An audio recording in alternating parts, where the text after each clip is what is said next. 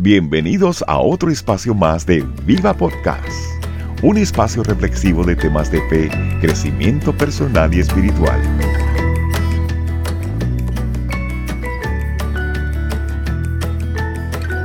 Bienvenidos a la nueva serie Libros de Sabiduría por Viva Podcast. En esta ocasión estaremos estudiando cinco libros del tema Sabiduría. Estos libros serán Job, Libro de Salmos, Proverbios, Eclesiastés y Cantar de los Cantares. La meta central será evaluar esta idea central. Si se concibe el mundo como un fin en sí mismo, la vida se vuelve vanidad. Pero si se le considera como un medio a través del cual Dios se nos revela y nos muestra su sabiduría y su justicia, entonces la vida tiene significado. Una vez más, bienvenidos a explorar juntos la sabiduría dada por Dios a hombres comunes que a su vez experimentaron tremendos resultados. Comencemos. En búsqueda de la cuestión principal del problema, las relaciones personales con Dios, que a fin de cuentas no son asuntos de explicaciones, sino de experiencias. Capítulo 1. La crisis parte 1. Primera prueba de Job. Hola mi amor, ¿dónde estás? Baby, voy de camino a buscarte para ir al coffee shop que nos gusta. Perfecto. Ya dejé las nenas cuidando, así que estoy esperándote aquí sin prisa. Aprovechando el camino, Marielis, ¿tú conoces la historia de Job? Conozco algo, pero no lo suficiente. ¿Por qué? ¿Tú sabías que Job sufrió una crisis enorme, siendo íntegro y recto? En otras palabras, que él no provocó nada para recibir tanto mal. Pero lo más interesante fue que él usó su sabiduría para permanecer firme hasta el fin. Wow, de verdad que quiero conocer más. Cuéntame, ¿quién era Job? Job era un hombre intachable, de absoluta integridad, que temía a Dios y se mantenía apartado del mal.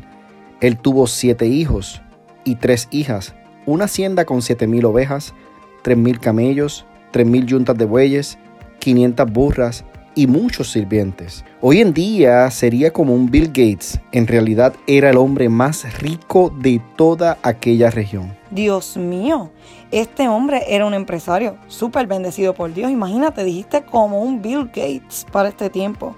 Pero ¿cómo era su relación con sus hijos? Bueno, ¿qué te puedo decir? Job tenía retos con sus hijos porque ellos eran unos fiesteros y sus fiestas duraban varios días. ¿Varios días? Hmm, No me quiero imaginar todo lo que podía pasar en esas fiestas. Qué difícil tuvo que ser para Job siendo un hombre tan recto. Exacto. Por eso mismo Job se levantaba bien temprano para presentar una ofrenda por cada uno de ellos, porque pensaba quizás mis hijos hayan pecado y maldecido a Dios en sus corazones. Por lo que me vas contando, Job era un hombre de fe. Lo que no entiendo es, ¿qué fue lo que hizo para pasar por una crisis tan terrible como dijiste? Bueno, antes de contarte de su crisis, primero debo decirte lo que sucedió en la corte celestial. Un día llegaron los miembros de la corte para presentarse delante del Señor, pero el acusador, o sea, Satanás, se presentó también. ¿Qué? Que el acusador se presentó también. ¿Para qué? Hmm, te cuento. Dios le preguntó a Satanás, ¿de dónde vienes?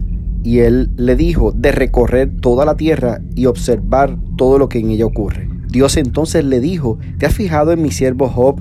Es un hombre intachable de absoluta integridad, me teme y está apartado de todo mal. Entonces Satanás le contestó, sí, él tiene buena razón para temerte, porque siempre has puesto un muro de protección alrededor de él y de su casa y de sus propiedades. Has hecho prosperar todo lo que es lo que hace. Mira lo rico que es. Pero si extendieres tu mano y le quitares todo lo que tiene, ten por seguro que te maldecirá.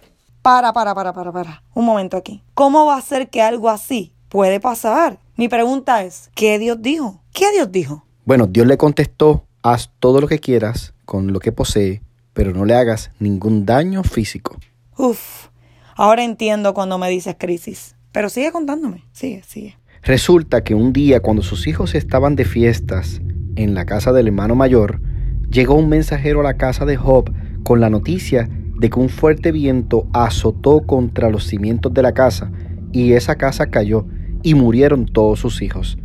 Mientras éste aún hablaba, vino otro mensajero con la noticia de que los bueyes y los burros estaban trabajando y vinieron unos ladrones y se robaron los animales y mataron a los trabajadores. Mientras éste hablaba, vino otro y dijo, Fuego cayó del cielo y calcinó las ovejas y a los pastores y murieron. Este no terminando de hablar, cuando de repente llegó otro mensajero y dijo, Tres bandas de ladrones robaron los camellos y mataron a los sirvientes, y solo he quedado yo para darles la noticia. Todo esto ocurrió así. Me dejas, me dejas sin palabras, porque en verdad Job fue herido gravemente. Se quedó sin sus hijos, sin sus hijos. No puedo imaginarme algo así. Y después, una cosa detrás de otra.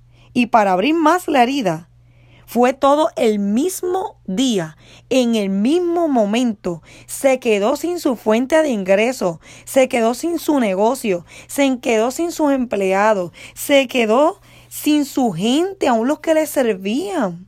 Eso le quitaba también su estilo de vida, perdió sus hijos, perdió todo. Su esposa tuvo que estar completamente rota. Lo peor es que todo pasó el mismo momento. Mi vida estaría destrozada. Pero ¿cómo Job reaccionó? ¿Cómo? ¿Cómo reaccionó? Sorprendentemente, María Elis, él se dolió en gran manera, claro que sí.